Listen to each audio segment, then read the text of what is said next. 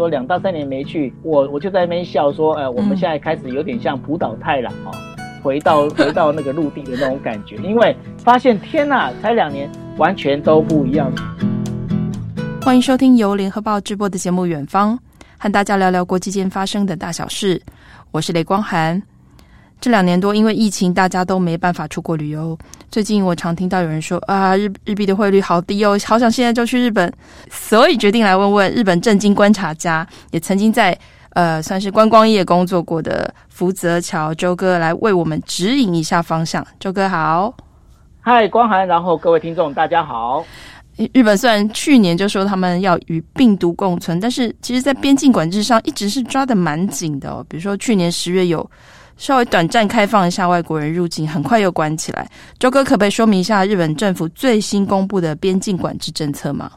谢谢光涵哦。那因为呢，这整个因为日本呢，在从二零二零年一直到现在，他们呃所有的这个防疫政策呢，就是时松时紧哦。那当然也经过了大概六次的紧急事态宣言。那紧急事态宣言之后，造成一个很大的一个状况，就是。日本整体的这一些我们在讲的，就是呃日常生活的经济啊，都遇到了相当大的一个问题。那再加上日币整个一个往下跌，然后物价攀升这样的一个状况哦，那会造成就是说日本开始在想说，那我是不是要开始要开放我的边境？所以呢，他们在六月一号的时候呢，就是已经确定要把原来的边境管制政策，也就是外国人呢进到这个呃日本的这个每一天进到日本的人数，从一万人呢调高到。变成两万人。那另外呢，还有一个非常重要，而且我觉得这个当中也应该是我们要相当关注的。未来呢，在日本他们会开始在做呃边境检疫上面呢，会分成就是有青、黄、红三个三个等级。嗯，那青青色等级它是怎么样呢？它所谓的就是说，当你这个对方的国家，也就是在呃对日本的外国或者外国区域啊这些地方。进到日本的这些国家，如果这些国家它本身的这一个呃，就是我们在讲的它的一个就是阳性确诊率，呃，在一定的范围之下的话，是在于绿色的这个范围之下的话，那当然这个部分的话，他们是可以免检疫哦，因为我们现在知道日本它现在要入到这个要进关要检疫的话，至少每一次进关都要花。大概三十分钟到一个半小时左右的时间，为什么？因为他要进行包括 PCR 的脱衣检疫啊，然后等等之类的一些相关的东西，其实很麻烦。嗯，那因为很麻烦的状况之下，而且重点在于哪里？因为大家不要忘记一件事情，你要进行检疫，你就是要必须付出相当的人力。当你有相当的人力在里头的话，你即便你想要把这个每一天进到日本的人数从一万人调到两万人。在呃，我们在讲的，就从物理物理限制上是有它不可行性哦。嗯，那所以因为是这样的关系，所以日本它就开始把这个边境的这个检疫的部分分成三个阶段。那刚刚讲的是绿色的阶段，绿色阶段，你只要是被认定为是绿色的国家跟地区，你进到日本来的话，你本身就是不用经过检疫，你可以就跟过去一样直接入境。对，而且是没有打疫苗。也也没关系，就是直接对都无所谓。他不会管你有没有打疫苗，打了几剂疫苗，嗯、你都可以进到日本。这是属于绿色、嗯、绿色区域，就风险最低了。嗯，风险最低。那然后另外还有一个叫做黄色的这样的一个区域哦，黄色区域就是基本上是比呃绿色区域稍微风险高一点，但是呢，它确诊率还是可以接受。那这样的人进到日本来的话，只要他是打过三剂疫苗，三打过三剂疫苗，然后呢，这三剂疫苗是。日本认定的三剂疫苗之后呢，你就可以不用检疫，可以直接进来。那这个部分的话，其实呃，目前看起来哦，应该是黄色区域的话，台湾比较可能是进入黄色区域的这样的一个范围。那另外的话，当然就是红色警戒。那红色警戒的部分的话，当然就跟过去所实施的这些状况是一样的，也就是说。呃，这个整个一个区，这个整个我们在讲的，在所有的这一些呃防疫政策呢，跟过去一样，你必须要带着这个 PCR 的检疫单呐、然后你必须要有所有东西要把它整个带进来，然后你必须要经过这些检疫。这做这些措施最主要的原因，其实我自己在看，它最主要是因为机场它本身的这个人力的配置还是有限，它如果要提高外国人进到日本国境的这样的一个。人数的话，他不这样做，其实基本上是不行。对，因为日本还蛮早一开始就在做机场的普筛，跟台嗯台湾是比较后来才做。那刚才周哥有提到一个，就是黄色，就台湾有可能会被列在这个呃这个范围的这个等级的。呃，就就是说，刚刚说打完三剂免隔离，那当然可能会说，那如果我没打满三剂，或者是说我打的疫苗没有不是日本政府认可的疫苗的话，就是说好像入境还是要筛检，而且要至少隔离三天。对，隔离三到七天，这个是便是基本的一个状况。嗯、所以说，如果如果现在在听我们的节目的朋友，如果你真的想要去日本的话，那我建议就是，呃，也许你之前可能有打高端，那如果你打完高端，你可以去打追加剂，然后追加剂的话，也许是莫德纳或者是辉瑞都可以。那我觉得说这部分的话，对会比较有保障。嗯，所以所以呃，其实日本在有说，其实呃，我们录音的这个五月的时候。就有在说想要开放美国、澳洲、泰国、新加坡这四个国家的小型的这个观光团，就是大概四个人以下的。那我想知道说，为什么是会是这四个国家？其实呢，这四个国家，这应该是说会有发生这样的一个政策呢。最主要是因为三月的时候，呃，当岸田文雄呢去参加了第一次的那个他就就任以来第一次的 G7 会议的时候，那时候他就他就在啊、呃、面对到一件事情，就是说。所有的这个 G7 的国家呢，都已经在开始开放边境了，所以他也被问到说，你的边境什么时候要开放？嗯，于是呢，他在当他在当时他就直接在呃海外直接做了一个宣誓，就是说日本将要跟呃就是 G7 国家同步哦，要开始要开放边境。嗯。那为什么会是开放美国、澳洲、泰国跟新加坡？这当中有几个，我觉得我自己看起来，嗯，因为呢，从这里头大家可以看到一件事情，就是说。这些国家除了美国，它排名是呃日本呃每年日本进到日本这边观光的这个排名是第五位之外哦，其他的排名的人数其实都还还算欧算普通，嗯，没有像呃没有像像台湾韩国这样子哦人数很多，多，嗯，对，但是台台湾韩国之所以没有进去的有几个主最主要的原因，第一个，因为呢包括这个美国、澳洲这些地方呢，我们在讲的这其实跟呃就是呃美国它现在接下来在走的包括。这个我们在讲四眼联盟也好，或者甚至呢，就是美国现在计划拜登总统要推的这个 IPEF 的这个亚印太呃，就是印太经经济合作框架这里头都会有关系，而且这当中有一个很重要的，对拜登总呃拜登总统来讲，他这当中他需要他需要东协的协助。那东协国家里头很重要的一个就是新加坡跟泰国，是。那这两个地方的话，那对于日本来讲，日本身为就是美国在呃就是东亚的这样的一个目前其实它有点像代理人的一个角色哈，那所以呢对他来讲的话。他也必须要能够在这个部分能够去强化跟东南亚的关系，所以为什么是美国、澳洲跟泰国、新加坡这四个国家？呃，应该我自己在看的话，这当中其实从经济考量远胜过哦，就是呃，应该是说政治考量其实是胜过这所谓的经济考量这件事情。嗯嗯嗯，对，因为其实，在。呃，刚才周哥提到，在疫情爆发呃之前，比如说二零一一九年的数字来看啊，到日本的外国人的人数前几名就是中国大陆、南韩、台湾、香港，然后是美国嘛。那大家就会说，哎，台湾就排在前三名，那为什么你说呃这个访日外国人多的国家，那为什么不是台湾？呃，会呃放在优先观光的名单的里面。那但是刚才周哥就帮我们解释了，其实除了经济的考量，还有一些政治因素的考量。然后呃，日本的它是这个 G7，就是七大工业国集团边境防疫管制最严格的国家。之前那在日本国内也获得蛮高的支持率，好像有到九成，就是这个政策啦。那这个岸田文雄好像也因为这样，可以大概维持在五六成的支持率。但是日本媒体还蛮喜欢用“锁国”这两个字哦，来形容岸田的防疫措施。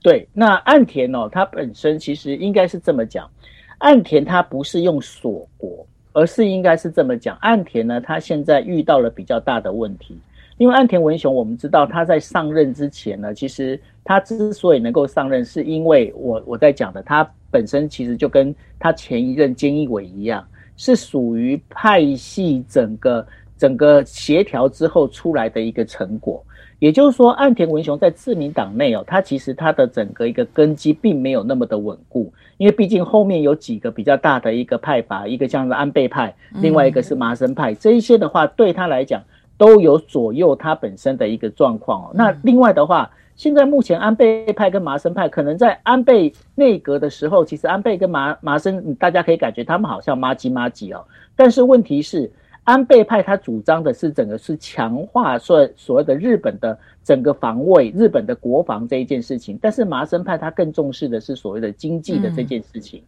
所以呢，他们两个在对于岸田文雄在下背后下指导棋的时候，其实他们所下的棋是不一样。那对于马呃岸田来讲的话，岸田目前为止他要遇到他解决第一件事情就是七月份要进行所谓的参议院选举。那参议院选举如果自民党因为是这样子而能够获胜的话，岸田文雄才能够真正的展开拳脚去做一些相关的事情。所以呢，到目前为止，岸田文雄，你与其说他是锁国，不如再讲说，我觉得另外呃，日本媒体用的另外一一个形容词，我觉得更恰当。叫做他希望所有东西是安全运转，嗯，也就是呢，我不要超速，嗯，我就按照目前的状况，我稳稳稳稳的开车。嗯，为什么？因为我现在我不管是爆冲或者是我紧急刹车，对我来讲都会先摔出去的一定是我，而不会是其他人。嗯，所以对他来讲，他一定要先把这车子开稳。那因为开稳的状况之下，对日本人来讲，日本他们就会看到，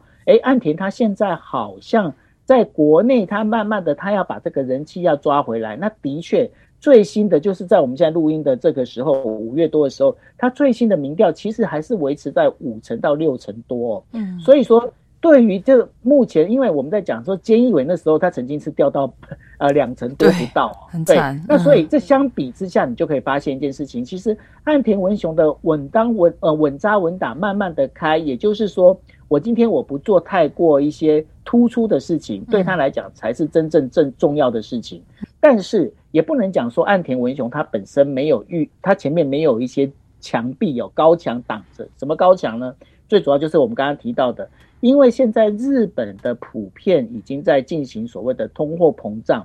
虽然呢，日本日本银行。呃，日本银行总裁黑田东彦呢，他本他原本就希望说，日本的这一个我们在讲的它的通膨通膨的那个呃比例，大概每年能够维持在百分之二，是一个好的。嗯，但是重点出来了，重点出来就是上个星期，也就是在五月十几号的时候，日本的这个通呃通膨的比例已经达到百分之二点二，已经完达到日银所要的目标哦。但是呢，所有的媒体都不看好，为什么？因为这个通膨跟日银所规划的通膨的效果不一样。日银原本所要规划的通膨是说，因为呢，我今天我的物价可以调高，我调高之后，我可以让所有的呃所有的这个。工人所有的劳动阶级呢，嗯、他们呢都可以，就薪水可以调薪，嗯，可以加薪。加薪之后，嗯、因为我每个家庭都有钱了，是都有钱，所以我就愿意再花钱去买更多的东西，嗯、活络经济，嗯、这个经济就可以活络。对但是，但是重点出来，这一次的通膨其实不是因为呃工厂加薪，不是因为公司加薪，而是因为原物料上涨，是因为国际的原物料上涨造成这个。价格不调高不行，所以呢，日本人也说这是一个非常糟糕的日元贬值，也就是非常不好的一个日元的一个是呃，等于说我们在讲物价升呃这个物价上涨哦。对，所以因为是这样的一个状况里头，其实呃，对于日本的经济，也就是对于岸田文雄文雄来讲，这是一个很大的一个考验。确实，日本的政治评论都说，岸田这几个月呃，他上任来几个月没有特别大的作为，除了。可能跟美国很同步来对抗俄罗斯之外啦，这个这个这个就日本日本媒体经常会，现在有我知道现在日本有几个、嗯、有几个那个呃模仿秀哈，嗯，他们很喜欢学岸田文雄，他学岸田文雄最讲最常讲的一句话是什么？嗯，嗯，这个问题我们会觉得它非常的深刻，非常的严重，嗯、所以呢我们会回来好好的开会讨论。嗯，好，再开会嘛。对，我们在开会，我们在讨论，所以呢，这就是岸田文雄的做法。他所有东西是把拿来再开会、再讨论。他用这样的方式，我你你可以说他是用拖延战术也好，或者就是说你说他是安全运、安全开车也好，他就是在把这个事情，他希望不要有那么多，让我就突然之间，我可能就主张说好，我一定要，我一定要那个，比方说，像他就不敢像那个安倍一样说，我要调涨消费税。他如他只要一喊出这个东西，我跟你讲。他的支持率马上往下掉。嗯，但是他其实应该就是说，他有点像避免被扣分的感觉。对不对？他的就是我就是哎，我的支持率稳稳的，不要像金英文那那时候这么惨这样子。对对对。但是因为主要是说这个开放边境的这个问题是国际社会的压力也很大，就不只是国内对，对，还有国际社会压力，然后再加上呃他们国内的这些产业，尤其是观光业，真的是撑不下去了。除了这个饭店啊、餐厅这景点的来客数减少，导游没有工作，还有航空。航空业也是啊，他们货运货运不错，但是货运不需要那么多空服员啊。那那他们在日本的这个空服员只能跟台湾一样，就是放无薪假吗？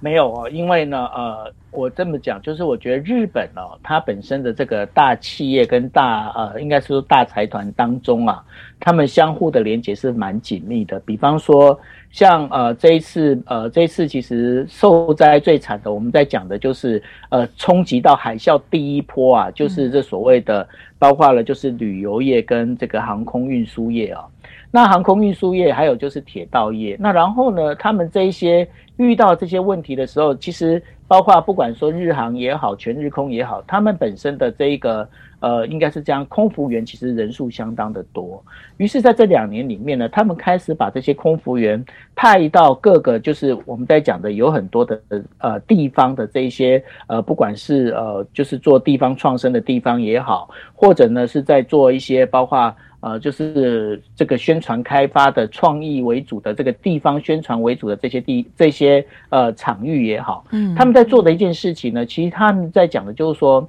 没关系，现在呃空服员没办法上天空，但是呢，因为毕竟你走的是旅游业，所以呢，你还是必须要。开始去往这一些相关的跟旅游有关的地方，嗯，你先去打磨你的这个旅游的一些 know how 跟知识。嗯，那这是呃，我觉得这是日本哦，日本他们现在目前呢，在观光旅游业上面，我觉得在这两年里面，他们花了很多的时间，也就是说蹲下来。当我今天我可能我没有我少了这个空中的舞台的时候，嗯，我先蹲下来，我先在地上，嗯，先比方说他们甚至还做什么？嗯，他们还甚至到了农场哦，这个空服员派到农场去，等于说去帮忙种。呃，种这些蔬果，为什么要到农场去种蔬果？因为呢，他们来讲的就是说，今天我在空中服务，我比方说我服务呃飞机餐，或者是说我今天人家飞过来的时候问我说，哎，我如果下飞机我要去哪里？我怎么样去体验这生活的时候？他们就马上可以，就是哎，随口就能够说起来，就说哎，你可以去哪哪哪些地方，可以做什么事情。嗯，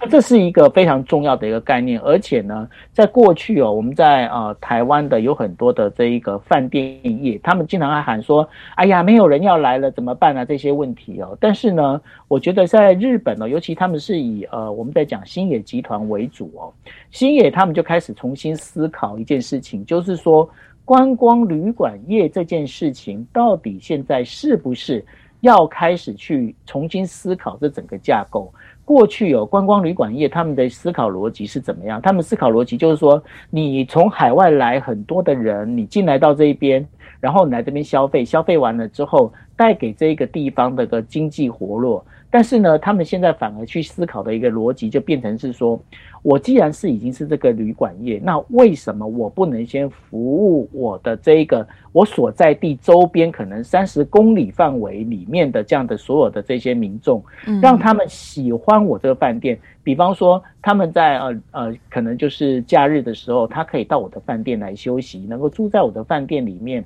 那然后呢，他们可以在饭店里面享受到哎当地的。他们可能不晓得这些菜怎么做，怎么来做成，比方说做成法式料理啦，做成意大利料理啦之类的这些东西。而这样的一个整个思维逻辑，目前呢，正在日本的观光业开始被改，呃，发生一些改变。那也就是说，未来哦，未来的旅游形态呢，在这四到五年里面，旅游形态也会变成一个完全不一样的一个模式，会变成一个什么样的模式？过去我们在讲过去的这个旅游形态，它是属于一个，如果我们在讲说它是一个 X 轴跟 Y 轴，嗯，过去旅游形态它是属于 Y 轴，非常布满整个一个面的，比方说今天我跟光涵，如果我们今天搭飞机去北海道，我们大概是希望说，难得呃飞一趟北海道都要花个这个，就是一一不管是金钱或者是这些时间要花很多，我要把北海道整个把它玩透，我这样才算值回票价嘛，我把它飞一次能够把它玩透。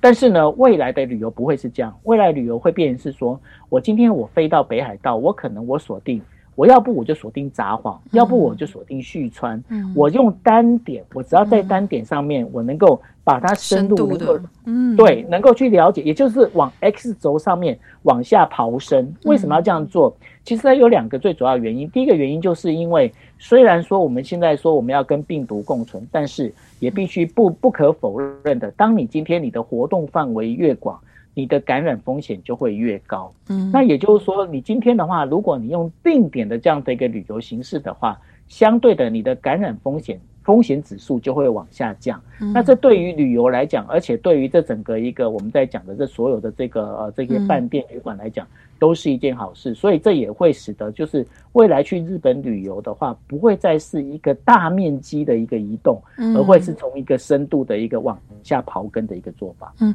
也就是说，未来的可能旅行旅行团他们组的这个行程，不会是从比如说九州玩一。一一整圈这样子，或者说，对，或者说什么北关东玩一整圈，可能就是比较是定点的深深度的旅游。这其实，呃，也是我们比较没有想到疫情呃对旅游业的影响。然后，而且呃，我这两年不断会看到你在脸书上贴哪些东京有名的商场啊、百货公司啊结束营业。我们如果 真的再去玩，是不是会是一个我们认不太出来的日本啊？走在街上都觉得。呃，有点陌生。应该，我我觉得，我觉得会很陌生，因为过去哦，你知道我过去我最得意的是怎样吗？我最得意的就是说，我只要飞机一降到那个羽田机场，嗯，然后我到那个银座的话，我大概可以在一个小时内，我可以到银座，一从降落开始到出关，然后到那个就是银座，大概我只要花一个小时。为什么？因为呢，这整个。我我整个那个流程非常顺，因为所有的路线我都知道，我都知道我要去哪里。但是我跟你讲，嗯、现在第一个地方，因为日本他们现在有几个地方进行大改造。第一个地方就是涩谷。那涩谷本身的话，它现在的一个状况是怎么样？涩谷它现在所有的那个包括了呃这些算是地铁啊，然后有因为过去你知道，过去不是包括银座线啊这些，它有些还会露出来有没有？还有这些，嗯、对他们现在全部地下化。对，现在整个车站都。整个车站都就改造了，都改造了。所以说，车站改造之后，涩谷这整个一个环境里面，它的变化已经不是我们大概是呃两三年前，也就是二零一九年到二零二零年初曾经去过的那个模样。在这两年里面，它已经变改变。那另外一个非常重要，在新宿，新宿它也是要进行都呃都更哦。所以说，有一间我不晓得说光海有没有常去，就在呃新宿东口，在那个纪伊国屋对面有一个就是。Uniqlo 跟那个呃，就是跟那个卡梅拉，跟那个嘛，合我常常去。对，那个他过去本来是三月百货嘛，对不对？米兹托西。那后来就是他们两家把它就是把它包下来之后，他们变成合并。对。那但是呢，现在也是确定，就是说因为都跟的关系，所以他们要拆开了。那 Uniqlo 要从这边掰开，所以那那一间现在完完全就又重新回到变成是比库卡梅拉。哦。那这是一个对，所以说。那个已经会改变了。那然后另外还有一个地方，就是如果大家经常去银座，银座我还记得我曾经去那边排过买过 iPhone，我忘了是 iPhone 几，就是银座的那个有一间那个 Apple Store 的那个。旗舰店很漂亮的那个建筑外观，嗯，对，那那个也因为都跟的关系，也要 也要拆掉了，所以说那个部分也会不见。哎，他那那个 Apple Store 是我在银座的地标，因为我每次在银座都会迷路，然后就只要找到 Apple Store，然后我就知道我要东南西北搞清楚，以后没有它我。我可能在银座会迷路更久，这样子。对，而且而且还有一个就是，你说到银座地标哦，这样、嗯、就是因为光涵比较年轻，光涵就会拿那个 Apple 当那个 Apple Store 当地标。但是有很多的日本人，他们是以什么？以那个银座四丁目的那个交叉口的那个 Wako 哦，和和光，嗯，和光和光呢？其实和光它现在也那个楼上顶楼的钟楼现在也改成 Seiko 了。啊，天哪！对，那啊，所以呢，这个当中。这次应该是说两年不去哦，我我在想说两到三年没去，其实我我就在那边笑说，呃，我们现在开始有点像浦岛太郎哦，回到 回到那个陆地的那种感觉，因为发现天哪，才两年，完全都不一样。所以我刚才刚才在前面有买那个梗，我就说我可能我从羽田下飞机，我过去很自豪，我一个小时之内可以到银座，我我在想，我可能到了银座，我还可能找不到方向。嗯，对，然后。我们话题再回到这个外国人禁止外国人入境的话题哦。其实，呃，我知道，当然这观光呃冲击很大，还有其实就是语言学校，因为外国人进不来嘛，就没有办法来语言学校读书，他们就说很多就说要倒闭，而且对这个日本的劳力市场冲击也蛮大的。对，那日本的劳力市场呢，其实应该是这么讲哦，日本的劳力市场它本身的冲击，呃，一直都。呃，从这个疫情爆发之后呢，其实对日本劳力市场有一个很大的一个冲击在。那冲击最主要问题是因为过去哦，过去日本的很多的劳力市场是来自于包括呃越南啊、孟加拉啦这些地方的这一些国家的这一些，我们在讲的就是这些实习生也好。然后呢，他们其实大家如果在过去二零一九年的时候，应该就有印象，你你有时候你晚上去那个便利商店，你会发现。咦，怎么都是呃，就是像孟加拉人啊，或者是越南人这些外国人哦。嗯，那因为这整个一个就是呃疫情的关系，这些人他们都变得不得不回到自己的国家去。是。那另外还有一个很重要的一个问题，就是除了这一些我们在讲的，包括居酒屋、便利商店的这一些劳动市场之外，另外还有一个就是呢，所谓的我们在讲的长照看护的市场。其实也发生了所谓的人员短缺的问题，因为过去哦，呃，来自日本，呃，日本等于说有到这边做长照看护的，最主要的有两个国家，一个是越南，另外一个是菲律宾。嗯，那尤其是在越南哦，日本曾还曾经就是跟文部省呢有一个所谓的，他们有一个呃合作，也就是说。在呃越南这一边的这一些护理人员呢，他本身可以进到就是呃指定的学校里头，然后他们可以学习日文。那日文学完之后，可以直接进到日本来做，等于说包括了这个长照机构、长照长照机构看护的这些事情。那因为疫情的关系，但是我们必须要知道一件事情，就是说老人不会等，因为人老这件事情不会因为你疫情的关系，他就不会变老。所以呢，在这状况的话，也会造成日本其实大量的缺少这所谓的。这一些老老呃高呃高龄人口的这些照护哦，那也使得日本在这部分就是呃包括疫情啊，包括高龄人口的这样的一个问题哦，其实让他们其实有出现雪上加霜的一个状况。对，因为呃日本其实不像台湾有非常明确的这个外籍劳工或是外籍看护工的政策，他们都是用所谓技能实习生的这个名义啦。就说哦，你来这边有点像打擦边球的感觉。对的，你来这边学习技能之后，回到国家可以贡献。但是其实他们现在技能实习生，我知道好像最长已经延延长到可以待十年。对，基本上对，对。然后还有刚才你提到那个什么超商啊，还有像一些连锁餐厅，真的就是呃，主要好像应该都是语言学校的外国学生来打工的。比较多的感觉，有些还这样子就没办法二十四小时营业，是因为真的都找不到人可以顾店。对，那另外的话还有一个非常重要的一个问题，就是说，因为这一些我们在讲哦，这一些呃，不管是超商也好，或者是说连锁餐厅、居酒屋也好，其实在某个角度，在日本它是属于社会的一个，我们在讲说社会的救济网的最底层。为什么会这样讲哦？就是呢，因为过去不管是居酒屋或者是超商，因为到了晚上其实没有一般一般人不太喜欢去这边打工，嗯，那所以呢，到这边打工的人大概有几种。第一个就是我们刚才提到的，就是这一些我们在讲就是技能实习生，嗯，那因为呢，他本身老实讲，他们的这一个薪资并没有那么高，因为毕竟都是属于 part time 的薪资，所以他们都领时薪，所以薪资没有那么高。那这个部分的话，当然就是这些呃实习生呢，他已经是填补了很大一块。另外还有一件事情，就是说有一些我们在讲说受到家暴的这一些妇女，她们等于说从离家出走之后呢，他们找不到其，因为他们可能身上没有其他技能，所以对他们来讲，他们就只好到这一些包括了这些晚上呃这些居酒屋啊这些打工去赚一些零花钱。但是问题出来了，因为二零二零年开始的，我们刚才前面有提到的六次的整个紧急事态宣言里面，嗯、晚上根本没办法营业。对，那没办法营业的状况呢，也让这一群人他完完全全就失去了所谓的这一些呃，因为这个就是我们在讲的收入来源呐、啊。嗯，那少了这些收入来源，其实对他们来讲都都有很大的一个影响。那你说外国实习生他们？大不了就是好吧，那我就买机票回去。嗯，但是对于呃日本这一些已经住在这边，那刚刚提到，嗯，当地的这一些我们在讲的家暴的这些女呃，等于说女士啊，女就是女性朋友们，她们本身她们就会遇到一个问题，因为。他们就没什么地，没有钱赚，然后呢，也没有办法维持生活，嗯、所以后来呢，也是造成就是说最近几年日本的这个自杀率会偏高的原因也在这边。嗯，然后回到我们呃这个整集节目的主题，就是想要知道日本政府完全开放观光，不再限制哦每天进来多少人，没有个上限，让我们很容易进去玩，大概会在什么时候？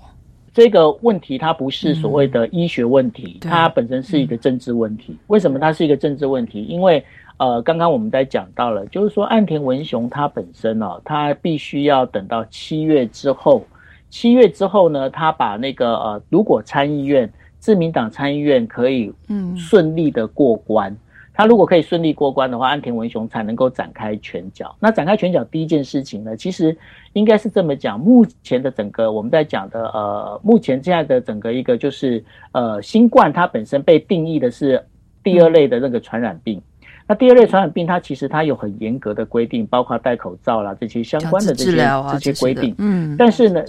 对，强制治疗这些相关的这些事情，虽然说现在日本也在讨论说，我是不是要把口罩拿掉，但是对于从日本人讲究什么事情你必须要守法这件事情，所以呢，这个法律本身的规定是不可能被改变的。那如果不可能被改变，唯一能够改变的状况就是通过国会。愿意把这个新冠的这个传染病从现在的二类降级为就是五类，那第五类是怎么样？就是包括我们现在经常知道的，包括像流感啊这一些状况。那如果把它降成第五类，其实它所有的有关于二类所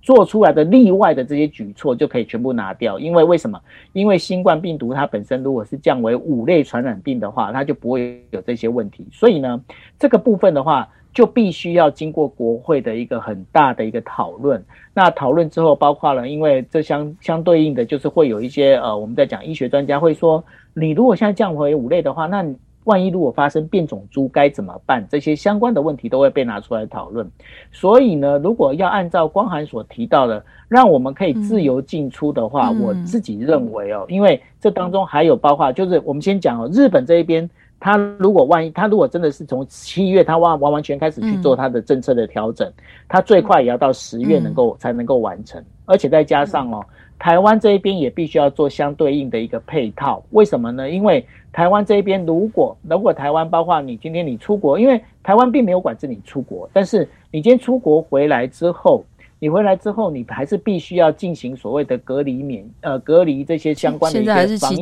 措施的话。对，那这些状况就会造成，会会造成所谓的旅游成本的增加。嗯、那这个成本，这个成本除了金钱之外，还有时间成本。过去我们可能就是礼拜礼拜五啊、呃，背个背包，买个机票就可以去日本，嗯、然后礼拜天回来。但是现在势必是没办法这样做。嗯、那所以呢，台湾的边境管制也必须要从要同样的放宽才可以。所以呢，如果要整个就是按照光涵所提的。回到过去这种很自由自在的，可以来来回回的状况，我自己的判断是大概是到今年年底到明年年初这个可能，就是可能就等台湾的选举，就是大这个地方首长选举结束之后，然后对，呃，才比较有机会。